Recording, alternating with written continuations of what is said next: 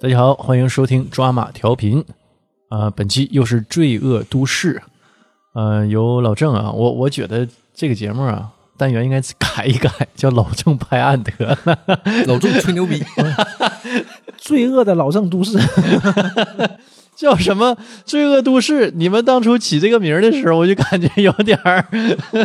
这不好说这个事儿。后来呢，这基本上近期这几个案子都是郑先生讲的，我所以我就可合以计预见到的未来啊也应该都是郑先 生。是，所以我就灵机一动啊，叫老郑拍案，老郑犯傻逼，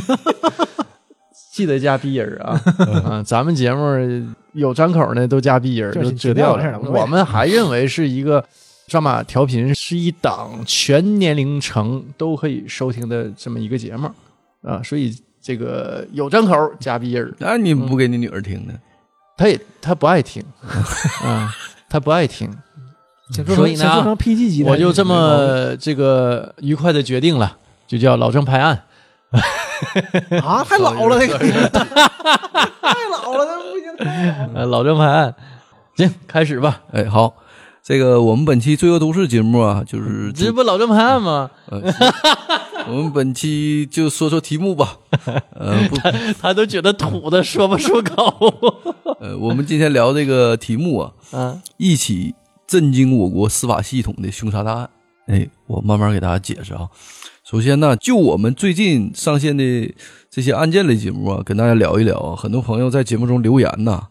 呃，包括一些说劳荣枝那期啊，有一百多条留言啊，嗯我们我们一般都会仔细的看了一看啊。但那一百多条留言，其中有七十多条是一个人 留，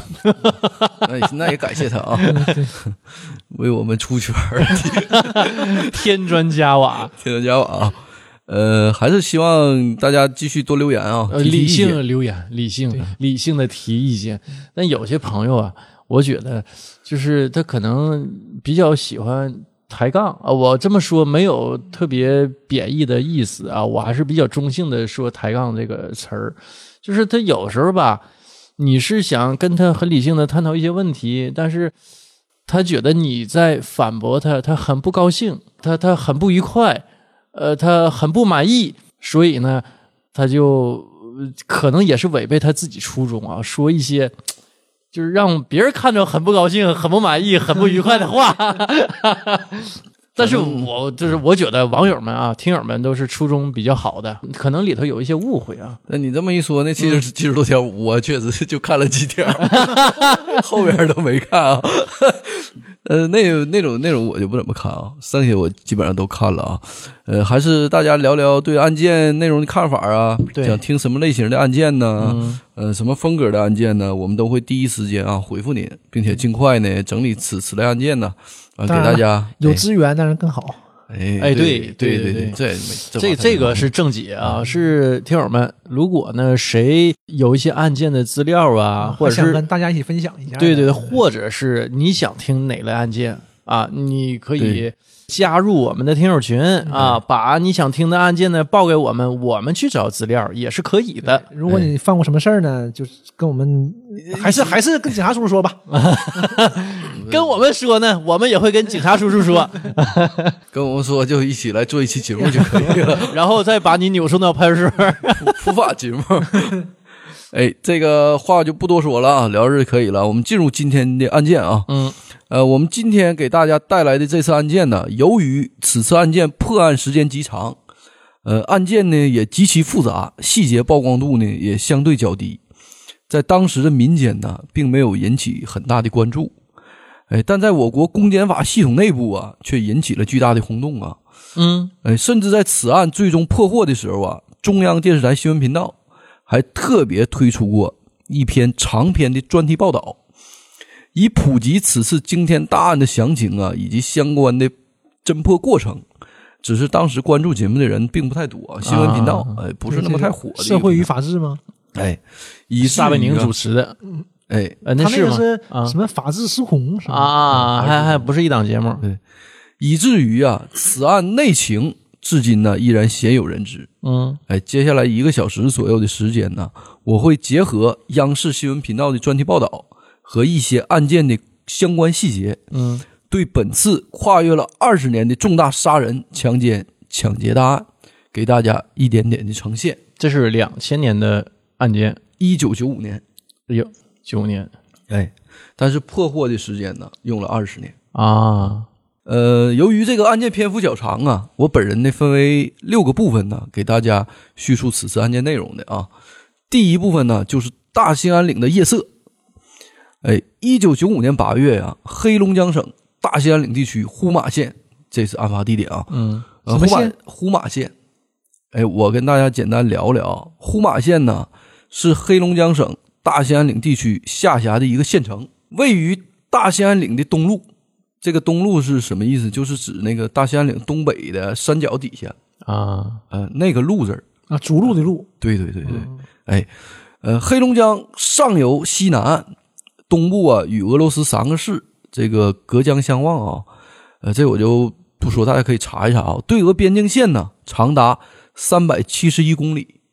占到大兴安岭地区对俄边境总长的接近一半了。三百七，那这个镇挺大呀，这个镇就是一个长条形的狭长的那种。啊，是这种啊，对，边境比较比较比较长啊，呃，也是黑龙江对俄边境最长的一个县啊，嗯常住人口呢三万六千三百六十二人，啊，那还那还不算大，不算太大，也就是这么一个边陲的小镇呢，在当年八月份发生了一起震惊我国整个公检法系统的凶杀大案。哎，首先呢，我会给大家呈现呢，在本案面前的第一受害人葛女士，黑龙江省呼玛县人，三十四岁，人长得呢十分漂亮，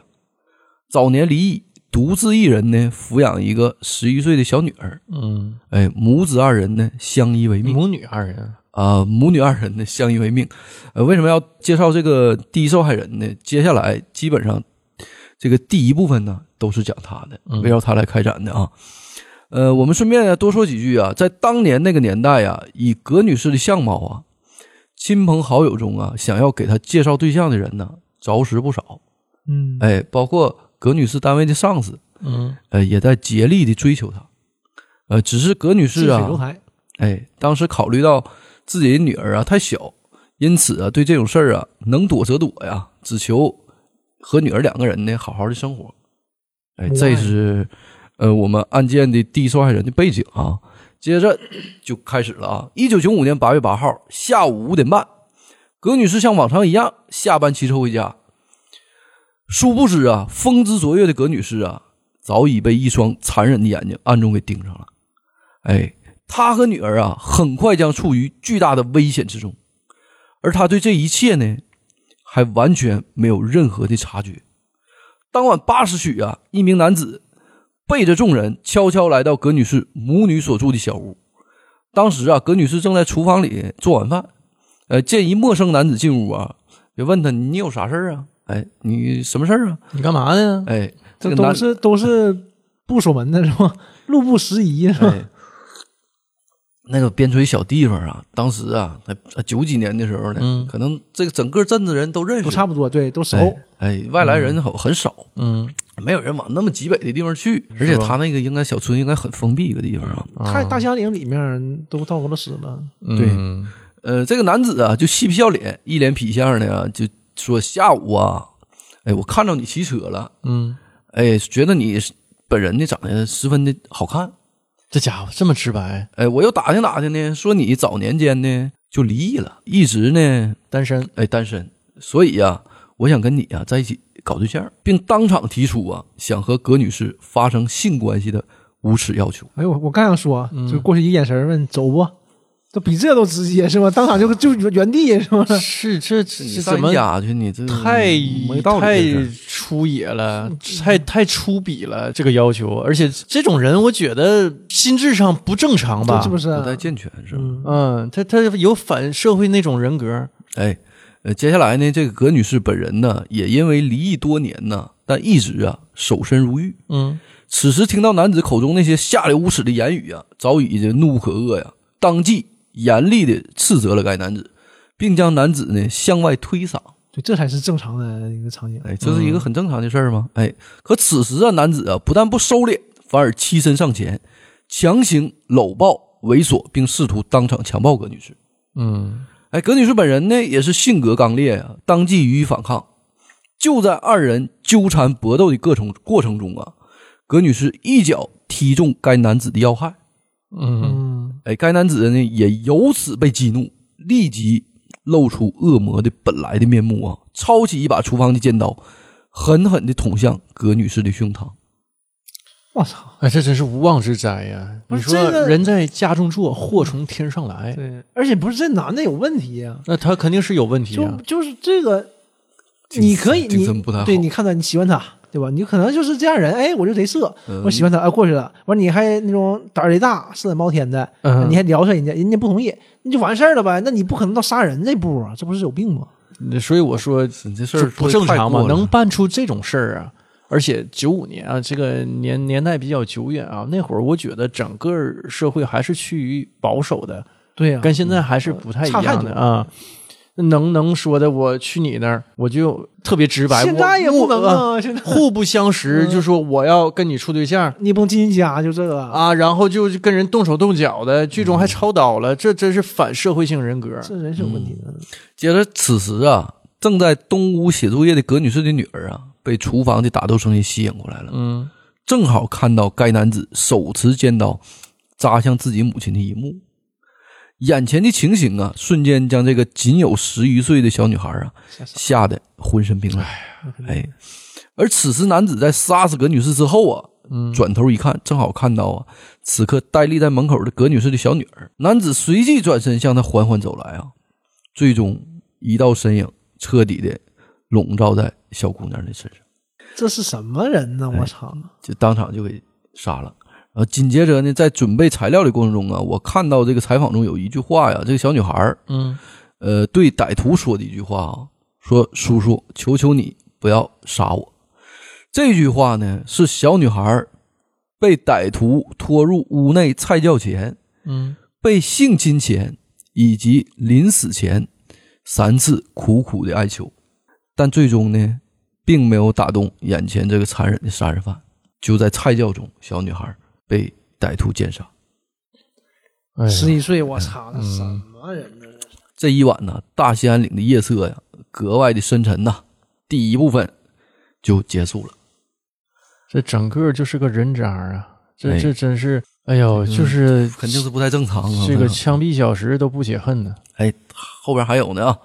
第二部分寻找蛛丝马迹，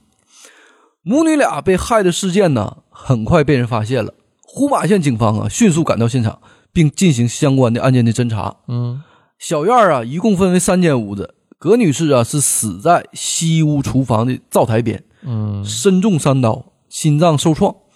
因大出血呀、而导致当场死亡。啊，哎，葛女士的女儿呢，遗体是在菜窖中被发现的啊，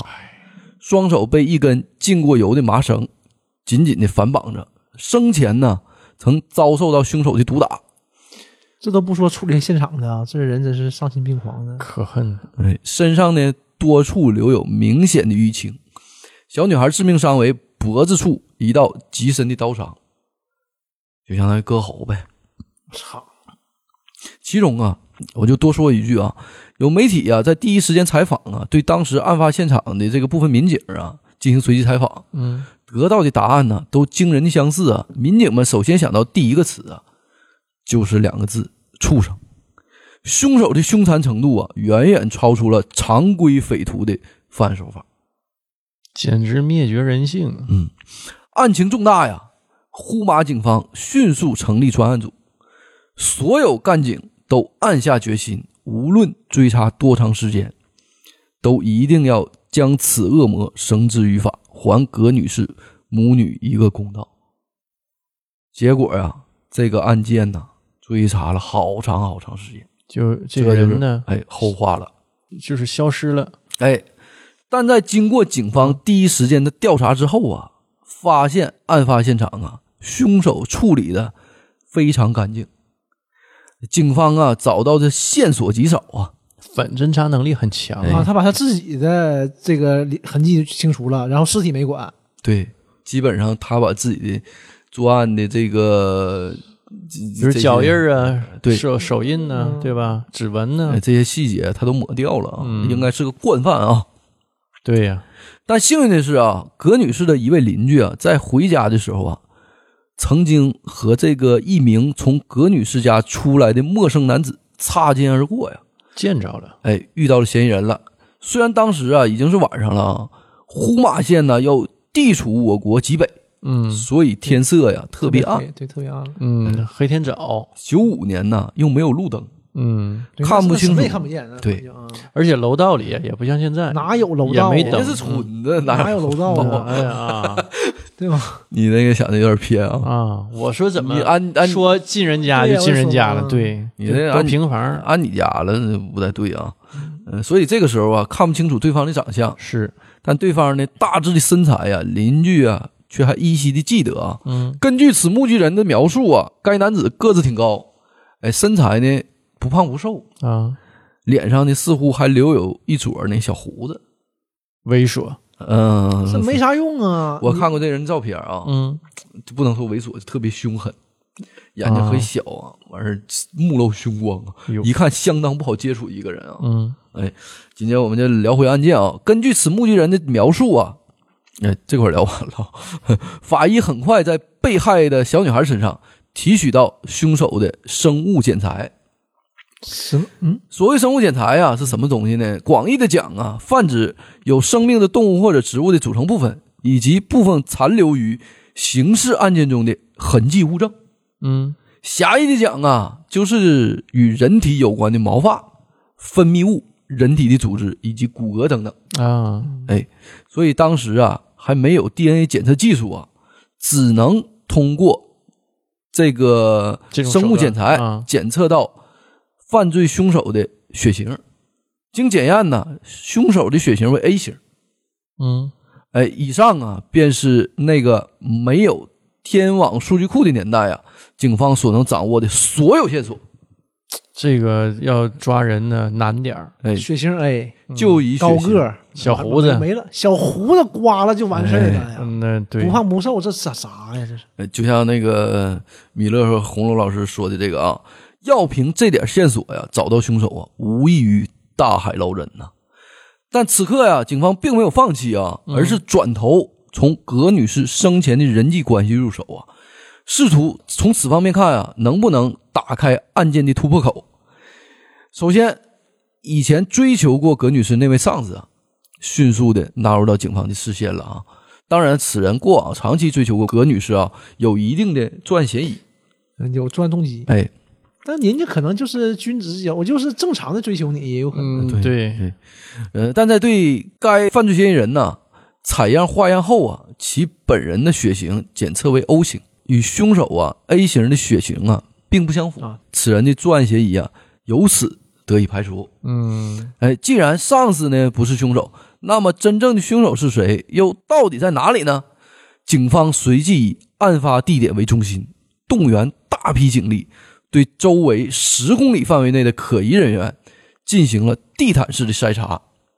但遗憾的是啊，行动并没有找到新的有效线索，案件的侦破呀也由此陷入了僵局。哎呀。哎没法查，这个这个线索线索太小，嗯，一个是当年这个技术手段呐、还有就是说这个凶手啊，呃反侦查能力反侦查能力比较比较高啊。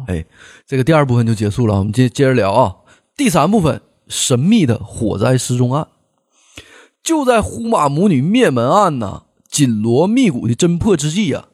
呼玛县又发生了一起神秘的火灾失踪案。然而，正是这起看似不相干的案件，却让警方啊找到了新的突破口。火灾发生地点呢为某单位家属楼三零二室，但离奇的是啊，火灾发生后，户主妻子张某竟就此失踪了。火灾现场呢，既没有发现张某的遗体，张某死后啊，也一直未曾归来。耶，哎，就这样无缘无故的，哎，人间蒸发。那这人是不是就犯罪嫌疑人呢？这个不好说。不知道啊是不是活不见嗯人，哦不是，人家死可不能见让你尸？有什么口角，我就把跟跟丈夫有啥口角，我把房子烧了，我就跑了。你这玩意儿呃不好，呃，也有可能啊。你就接着往下听啊。一个活生生的大活人呢，到底为何就这样消失不见了呢？答案在三年之后的一九九八年才彻底的被揭晓了。嗯哎，一九九八年呢，同样在胡马县有人报案，称在某动迁的院子里啊，一口废弃多年的枯井里发现了一具骸骨。警方赶到后啊，迅速将骸骨捞起啊，并根据现场情况的初步判定，此井只是抛尸现场。啊，哎，现场除被害人的尸骨以外啊，还遗留有一件红色镂空的女性内衣，以及一只红色的高跟鞋。很显然呢、尽快的确认被害人的身份呢、是警方侦破案情的重中之重。但被害人呢，此时啊已经开始白骨化，白骨化呢就是尸体长时间暴露在空气当中啊，呃，因为软组织的消失殆尽呢，骨骼连接的机制基本上也就消失了。嗯，就是你就看一堆散嗯的哎，一堆散的骨头，肌肉也没了，筋也哎没这个了筋也没了，这个皮也没了，哎嗯你就这么事儿。基本上啊，以当时法医鉴定的手段呢，很难辨认出死者的身份。此时的警方啊，回想起啊，三年前火灾中神秘失踪的张某，于是抱着试试看的想法呀，通知了张某的丈夫前啊来辨认尸体。我后来看呢，因为这个小镇呢不太大，嗯对这种这种恶性案件可能不多，可能不多，所以马上就联想到三年的三年前的这个失踪案啊。张某的丈夫啊，在接到通知以后啊，迅速的赶到现场啊，根据现场的遗留物，张某的丈夫当即确认，那具骸骨啊，正是他失踪数年之久的妻子张某。啊，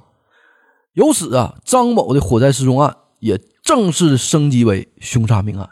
而法医呀、在检验尸骨的过程中，发现被害人同样是双手被捆绑住，红色内衣的左胸口处啊，赫然有三道被利刃刺破的创口。手法一样，哎，凶手绑缚杀害张某的作案手法呀，竟与呼马母女灭门案如出一辙。并案了，哎，警方由此推断，杀害张某的凶手极有可能与杀害呼马母女案的凶手啊为同一犯罪嫌疑人。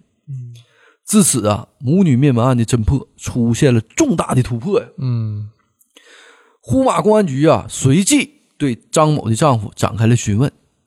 请他回忆一下是否与人有过过节呀、而正是此次的问话呀，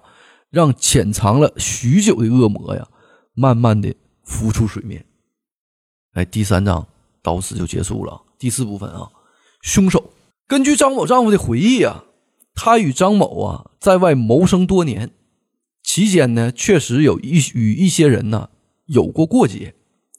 但矛盾呢都算不上有多大。多多少少的你在外面工作，哎，对他自己是做买卖的，嗯而啊那且他开平厂的时你要问我，你跟谁有过节吗？可能没有。但是出事儿了，你再问我，那我可能想，就很小的事儿，我肯定会都会说出来。对呀因为啊因为万一是个事儿呢？那就多了，是不是？对呀哎，但就在张某丈夫啊讲述的这些人中啊，一名男子引起了警方的注意。嗯该名男子啊，名叫刁福斌，曾在张某夫妇所开的工厂里当工人。其人平常啊，便有小偷小摸的习惯，且极为好色，经常骚扰姿色颇佳的张某。哟，这人很可疑呀，哎，张某极其厌烦刁福斌，并嗯曾多次向丈夫抱怨，最终张某的丈夫开除了这个频繁骚扰自己妻子的刁福斌。嗯此后其人呢也不知所踪了。然而问题呀、恰恰出现在这个不知所踪上了。哎，经过警方调查发现呢，这名名叫刁福斌的男子啊，居住地点呢距离张某被抛尸的枯井仅有一街之隔。同时，自从张某失踪后啊，此人便再也没有在胡马县上出现过。嗯那就差不多了。哎，不排除此人已经畏罪潜逃了。再加上平常啊，其本人呢、多有贪花好色等行为，警方最终判断呢，这名叫刁福斌的男子啊，最具作案嫌疑。但话说回来啊，在那个没有网络呀、没有 DNA 数据库的年代呀，要想找到这么一个人呢，谈何容易呀、加之警方只是怀疑刁福斌，对他就是有有这个犯罪嫌疑，呃对，哎你都连凶手都算不上，你不能通缉他，你不能往别的省发，对你怎么找？对呀、就像红楼老师说的是啊，就连相对确凿的证据都没有啊，警方的办案难度可想而知了啊。嗯哎，但呼马警方啊，并未就此放弃此案的侦破，只要尚存一线希望啊，他们就要坚持的追查下去啊。每年一到春节呀、专案组成员呢就会顶着鹅毛大雪呀、冒着东北零下几十度的严寒，到刁福斌的老家附近蹲守，嗯，希望能碰见刁福斌呢，查清案件的真相。啊，对，搁家搁家里守株待兔，对呀，因为你只能这样，其实因为你想啊，这个人就没在老家出现，他最有可能回来的时候是啥时候啊？就过年的时候啊。对，看看亲人，哎，你回家过个年嘛，中国人有这讲嘛，是不是？除此之外呀、其他侦破的途径啊，专案组也在积极的尝试啊。随着时代的进步啊，哎，本片的重点来了啊，中国刑侦技术手段也在不断的发展，尤其是 DNA 检测技术啊，更是一日千里呀、而专案组手上恰恰掌握着凶手的生物检材，因此专案组成员呢一有机会啊，便往北京的公安部跑啊，希望通过最新的基因检测技术啊，锁定犯罪嫌疑人。原本呢，比一只巴掌还大的凶手生物检材呀、由此逐渐消耗到只剩一个指甲盖儿大小的生物检材。都给用了，哎，每次都用啊，每次都用啊。嗯但由于当时啊技术的限制，一直也没能成功提取到凶手的 DNA 信息。嗯此时此刻呀，由于专案组每年数次奔赴公安部寻求技术支持，指甲盖大小的检材呀，也只能满足最后一次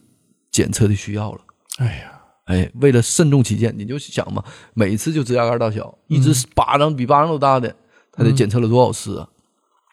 为了慎重起见呢，公安部的鉴定专家们呢，不得不建议专案组暂停检测，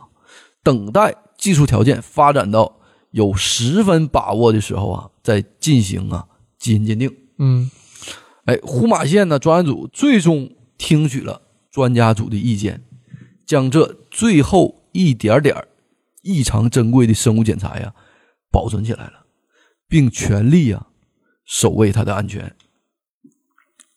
重点中的重点又来了啊！嗯，二零一二年，我国微量物证技术取得重大突破。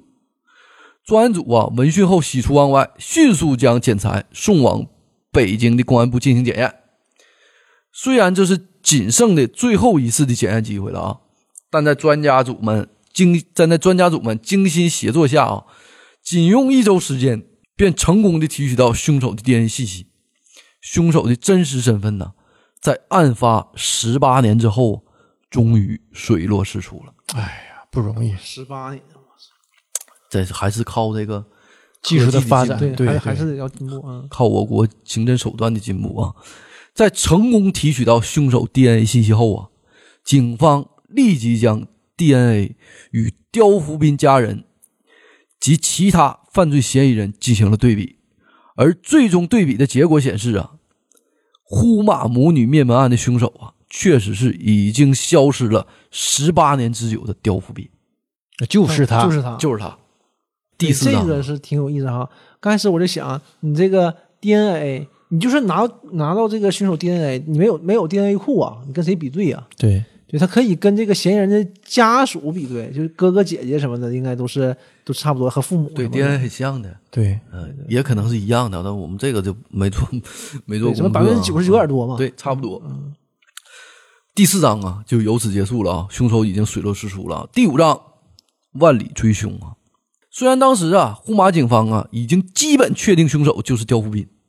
但由于其下落依然不明啊，想要准确的找到他的逃亡之处啊，还需要通过计算机在全国 DNA 联网信息库里进行对比。哎，果然呐、功夫不负有心人呐、通过信息的对比，警方发现刁福斌当时已经潜逃到广州一带，南下了，哎，从最北边，啊最，北，嗯，哎，这是这是极北了呗。真的是这最北边，这是嗯什么北疆呗，对吧？一直干到南疆， 哎，这操到最南头啊。呃，这个二零一五年呢，呃，这他这个用化名啊，在当地生活了已经十几年了，啊，啊、改名了。二零一五年呢，呼玛警方联合广州警方，最终锁定了刁湖斌确切的藏身之处啊。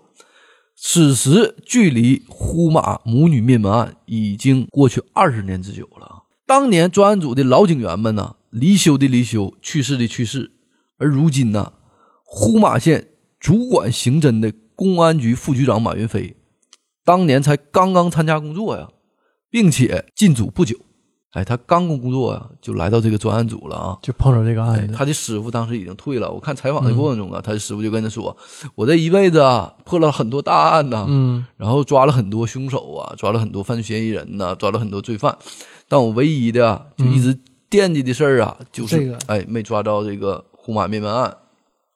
我希望你啊，继续啊，能够哎把这个这也算是传承下，也完成了，真哎是。这个案子，希望在你手哎，上。他是把这个案刚子结了参加工作，哎就就进组了，就就碰到这个案子了。，对，他就进入啊专案组了，一直调查了二十年。哎呦，现在呢，他已经是呼玛县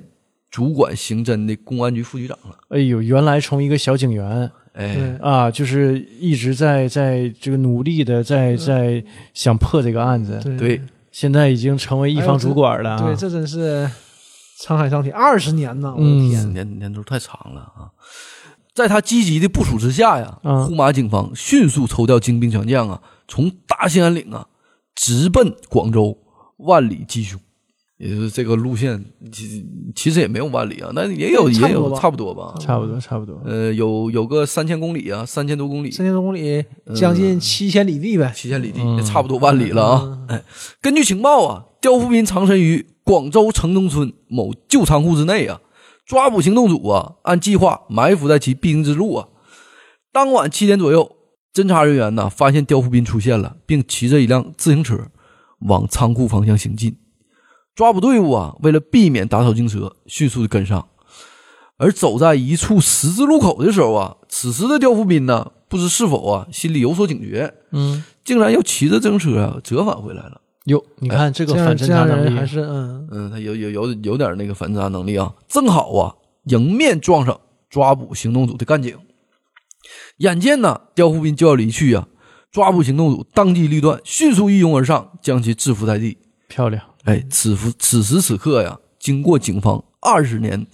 锲而不舍呀，呼马灭门大案真凶就此终于落网了。哎，第五法网恢恢，哎，法网恢恢啊，第五部分呢，就在他落网的过程中啊，就结束了。哎，第六部分啊，我们聊聊刁富斌呐。刁富斌的罪恶人生，在警方强大的攻势下呀，刁富斌很快一一供认了自己的罪行。据其交代呀，一九九五年八月八号，刁富斌到他姐姐家串门儿下午五点左右啊，他在阳台上见到了葛女士穿着裙子骑车从楼下经过。啊，真像他说的似的，他就看着人家骑车过去，啊，他这他他就是扫眼。刁富斌呢，色心顿起呀、在打听到葛女士是离异单身女士之后啊，心中便起了歹念，当晚便潜入葛女士家中啊，犯下本案开头所述的罪行，灭绝人性啊，这人这这他妈就见一面，这就瞅一眼，就照个眼儿，完就下去了， 就给人杀了。嗯这这， 你看说瞅一眼过去要个微信什么的，这对不对？这是正常人。嗯嗯他他不正常。你对，你完你过去聊人家，完人家也也行。我我我你觉不能得杀人吧呢，，我也不是我觉得啊，我之前看那个就美国的一些关于讲侦破的这些电视剧啊，包括有一些纪录片儿啊，嗯呃，他们经研究表明说什么呢？有一些人他天生就是犯罪型人格，嗯，他就是反社会的，这个是这种人啊，在人群当中不多，嗯对呀，不多不多啊。但是呢，这样人呢，某一个点就诱发他，他就突破这个人的这种底线了啊就。但是我觉他得嗯基因里头，他 DNA 里头就有这个东西，嗯自带这个属性，对对，嗯，就是某一个点激发他了，他就犯下一些大罪。对你像这个凶手，他就是说坏人，哎，这是坏人，他就不能用坏人来衡量，我觉得都是。就你没法用人的标准来衡量它。嗯你这你杀人是正常的，你不能说你想杀就杀，而且小女孩儿不是这个杀人，不是杀人是正常的。因为洪龙老师之前说的挺好，说杀人这个事儿啊，不是谁都能做的。对，就是不犯法，也不是谁都敢杀人的，这是肯嗯对定，的。这是伦理层面的对问题啊。但是如果啊比如说你很激动，或者是误杀，或激者情杀人或，者是你就仇恨，嗯对，吧？或者有什么目标，你这个是什么目标？你杀他呀？这个是嗯这个人是有问题的嘛？这不能用人来衡量。他呃，要我说啊，就是天生的那种杀嗯人犯、啊，就是他没有什么目的性、呃他基因里有有这个嗯有这个属性，你可以说啊，就他有这个属性啊，某一嗯个点诱发了他就做了这么呃一个大案，犯下这么滔天罪行啊，真是哎，这之后啊，她去张某及其丈夫所开的工厂打工啊。嗯啊由于张某就老板娘啊，由于张某本人长得颇为漂亮啊，刁富斌再次暗中心怀不轨。此后啊，他多次骚扰张某，在被张某严厉的训斥过几次以后啊，便怀恨在心，伺机报复。后来终于找到了个机会，放火并将张某杀害抛尸井中。之后不久啊，便畏罪潜逃了。这回是真待不下了。嗯，这个也不这这很也很不正常啊！ 就因为人家不从，人家还有人有哎对家有有业家有业的对而且你干啥跟你一个对呀工人呀？我就我就嗯不想跟你还不行吗？对吧？纯精神病啊！而在逃亡过程中啊，刁富斌本人呢，竟然再次犯下命案啊！一九九八年，此刻逃亡在外的刁富斌呢，已经身无分文了啊！嗯，他曾来到谢某夫妇开的小卖店，想要赊一些烟呐、食品。啊，他还有事儿呢，他不哎止两天。肯定啊，你像这种啊连环杀人犯，我看那个美国。那个电视剧叫什么来的？我记不住了啊！就讲那种连环杀人犯。当时啊，美国就是六七十年代呀、这种经济腾飞嘛。它当时这个二战之后啊，它经济有个腾飞期。嗯这种经济腾飞的过程当中，生人的生活节奏特别快，工作压力特压别力大，啊！就有一些人就是会犯下这种连环杀人案事件，就连环杀人事件啊，就是这种事儿突然之间多了起来。对，这种人就是我之前说的那种啊，犯他罪人格是吧？犯罪型人格，他基因里头就有这种对他属这性。这种人对人命是没有敬畏的，这个就不不一样了。你是你这这种人，你是所以呢不能用法律，你是根本框架不住他的。这个什么呢？就是在这种情况下呢，这种连环杀人案、连环杀人事件就渐渐的多了起来，他们就开始研究这些人啊，这怎么会人类社会当中、法治社会当中会有这种事儿它发有生一？定的比例吧，是吧？对，非常少，极少。啊但是这些人呢，都是他本身是有问题的，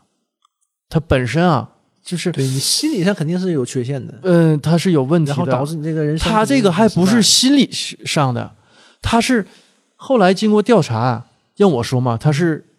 基因里带的，这是生理上的，啊，天生杀人犯，他是天生的啊，他还不是说的我心理扭曲，我本本来我是一个正常人，败，并并不是外力得病造成的。哎，对我不是说因为有像抑郁症啊，那是外力嘛造成，也有，但是抑郁症啊对，也有也在也基有因里病因的，对呀、也有那种基因的，像对张国荣先生。对对啊，对，他是那种病理性的病理病理性的啊，他不是因为受外界刺激导致他抑郁，这种人呢，他天生的，他生下来就有这种属性，到某一个点激发触动他他了，激发他了，他只要一开始他就停不下，所以呢，往往这种这个这种犯人啊，这种杀人犯，他这种案件呢，他只要犯下一起，他没被抓住，就会有第二起、第三起、第四起。对，因为他他不在乎啊，他不在乎这些事儿。对，就是而且他会从这个过程当中啊，这种犯罪的过程当中得到一些心理慰藉和快感。那接着聊啊，嗯嗯，哎，他这个想要赊一些烟和食品呢，当即遭到谢某夫妇的拒绝呀、嗯，刁富斌认为谢某夫妇歧视他的外地口音呢，于是便怀恨在心。这跟外地口音有啥关系啊？那你来我这儿，我也不认识你，你就跟我对呀赊赊账，你不看？为什么要 赊你东西啊？呃，一九九八年十二月八号啊，他伙同了几名同伙，对谢某夫妇的小卖部啊实施抢劫。抢得财产后啊，同伙曾提议啊，直接逃离犯罪现场，但被刁富斌的否决了。他说呀，谢某夫妇肯定要向公安机关报案。他提出啊，一不做二不休，并亲手杀害了两人，操，啊这是就因为不算你账，嗯，一对儿那个老头老太太啊，他给杀了。在后期啊，对相关办案的民警采访过程中啊，谁也没有想到啊，刁福斌呐杀一个人的理由啊，竟然仅仅是因为别人不经意间的一句话，或者是一次对他无理要求的拒绝。哎，这是民警说的啊。二零一六年呢，黑龙江省高级人民法院同意原审对被告人刁富斌以强奸罪判处有期徒刑十年，以故意杀人罪判处死刑，剥夺政治权利终身；以抢劫罪判处死刑，剥夺政治权利终身，并处以没收个人全部财产、撤销缓刑，与之前数罪并罚，决定执行死刑，剥夺政治权利终身，并处以个人全部财产的刑事裁定。嗯这什么意思呢？也就是说，黑龙江省高级人民法院呢，同意原审，原审就之前应该是在市级或者是县级现的在嗯，这种法院呢，已经审过一次了，基本上也是这么判的，判死刑。但是他们呢有一个细节，不知道大家注意没注意啊？就撤销了缓刑，之前判的呢就应该有缓刑，这次撤销缓刑，立即执行。哎这人还缓什么刑啊？是这个因为缓刑嘛，你中国就是刑法就是这样嘛，对吧？你死刑、死缓、死缓就肯定会，只要你正常，就肯定会转成无期，对对，基对吧？本上就是是这软样无期。那你转无期是为了什么？我说然后转二十年，你给他放出来，这这种人他不存在改造的意义啊！是不不是说他罪大恶极，他这个犯刑多少，咱不说这个事儿，就他这个心理，他这个人是不可能有改变的。你这个放回社会说，对呀、嗯是你个这事是儿图什么呢？你这个没道理。啊所以央视记者呀，曾经啊有一段对狱中刁福斌呢进行采访的视频呢。嗯刁福斌他本人呢，之所以交代此案件呢，本是想着能够戴罪立功，免除一死。啊，是脑子是不好。脑回路确实异于常人呢。我杀了两个人，我杀了三个人，然后我为了杀了啊五个人，不是我杀了三个个人嘛，为了减刑，我爆出来我又杀两个人，啊，这这是什么脑子？说能免免我 一死，这这事儿就没道理啊。你爆出来这个都够你死的，前面不算，对对吧？你对还说啥呀？视频采访过程中啊，记者就表示啊，就问他说：“那、葛氏母女啊，张某以及曹某夫妇啊等受害者呀、这个在天之灵啊，如何得到慰藉呀、人间的正道公义呀、又怎么得到维护啊和延续呢？”对，不可能，你这人罪大恶极，你就必须就地正法的。哎，二零一七年呢，刁富斌被执行死刑。哎，这第六部分呢，我们就聊完了，案件聊完了呀。最后啊，我们再跟大家聊一聊此次案件的侦破呀，是如何在我国公检法内部引起巨大轰动的啊。嗯呼马母女灭呼马母女灭门案的成功侦破呀，对中国刑侦事业具有极为重要的意义。首先呢，此案是首批应用微量物证技术所破获的重大案件之一，为后续一系列的陈年大案的侦破呀，提供了借鉴思路。啊、这就这个就是，呃，就这种微量查 DNA 是首例呗，这是中国呃内，。嗯他是基本上第一个了啊，就大案中的啊，他是第一个。呃，其次啊，由于此次案件侦破时间跨度极长啊，案件极其复杂，案中有案，且极具代表性，所以案件的侦破呀、对我公安机关的行政工作呀、同样打了一针强心剂。二十、年，哎，对，二十年又怎么样？哎，二零一六年八月份，备受关注的甘肃白银案被侦破，凶手高成勇被捕，警方持续追凶二十八年。嗯二零二零年二月，陈年大案南医大奸杀案被破，案犯麻继刚落网。此时距离案发时间同样已经过去整整二十八年了。哎，新技术的应用啊，让一批影响极大的旧案积案迅速的找到了真凶，可谓屡建奇功啊。但我们今天也要看到，刑侦技术的突破呀，只是一方面，真正在破获这些大案中啊，起到决定作用的还是因为人民警察矢志不渝、永不放弃的无畏精神所致。对嗯你肯定还是这些警察同志这个锲而不舍，对要不你这个你想想，十二十年呐，那个小警察都都都当局长了，对当对，局长没也没放过。你想想他得有多少事儿？嗯，其实这个，你想，啊一九九八年他翻过案，两千一五年的时候，二零一五年的时候才追到他，期间我感觉他还会有嗯肯定有案子，这种人肯定还有案子。他说完第一个以后，比如说我想哎再去立功，说完一个以后，那审讯的民警都疯了，肯定的。他一看啊，可能是不行，那就不顺就算了，可能是这样。嗯呃，没有他们数十年如一日的坚持啊，没有一代又一代的警察无私的奉献呐，又岂能有这些罪大恶极的案犯一一落网呢？正所谓啊，魔高一尺，道高一丈，邪恶永远不能战胜正义。呃，由于案件内容啊较长，这里呀、我们就不做太多关于案件本身内容的评论了啊。嗯，更多对案件的分析啊，或者评论呢、就留给我们听友。哎，最后还是多聊一句啊，喜欢我们节目的朋友啊，欢迎您在节目下方啊留下您的意见和对内容的看法，也可以把我们的节目啊推荐给像您一样喜欢听我们节目的朋友。嗯，对，哎大家有什么想说想聊的嘛？探讨就可以跟里面聊一聊，也可以在群里聊一聊也行。对，就给我们一些反馈呀、我们也知道未来这个做案件的方向啊。好了，这期基本上我们的案件呢就叙述完毕了啊。然后后续的大家如果有什么想法，可以在这个案件下边留言啊。我们基本上今天就到这儿，下期再见，拜拜拜拜拜。